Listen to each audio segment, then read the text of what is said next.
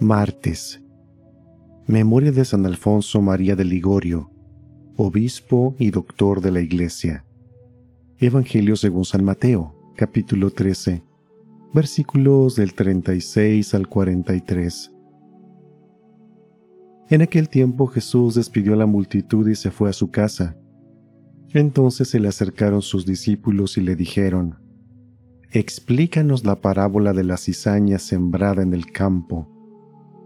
Jesús les contestó, El sembrador de la buena semilla es el Hijo del Hombre, el campo es el mundo, la buena semilla son los ciudadanos del reino, la cizaña son los partidarios del demonio, el enemigo que la siembra es el demonio, el tiempo de la cosecha es el fin del mundo, y los segadores son los ángeles.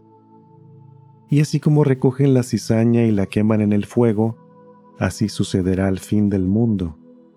El Hijo del Hombre enviará a sus ángeles para que arranquen de su reino a todos los que inducen a otros al pecado y a los malvados, y los arrojen en el horno encendido.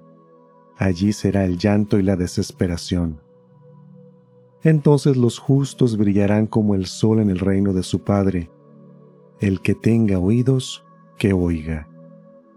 Palabra del Señor.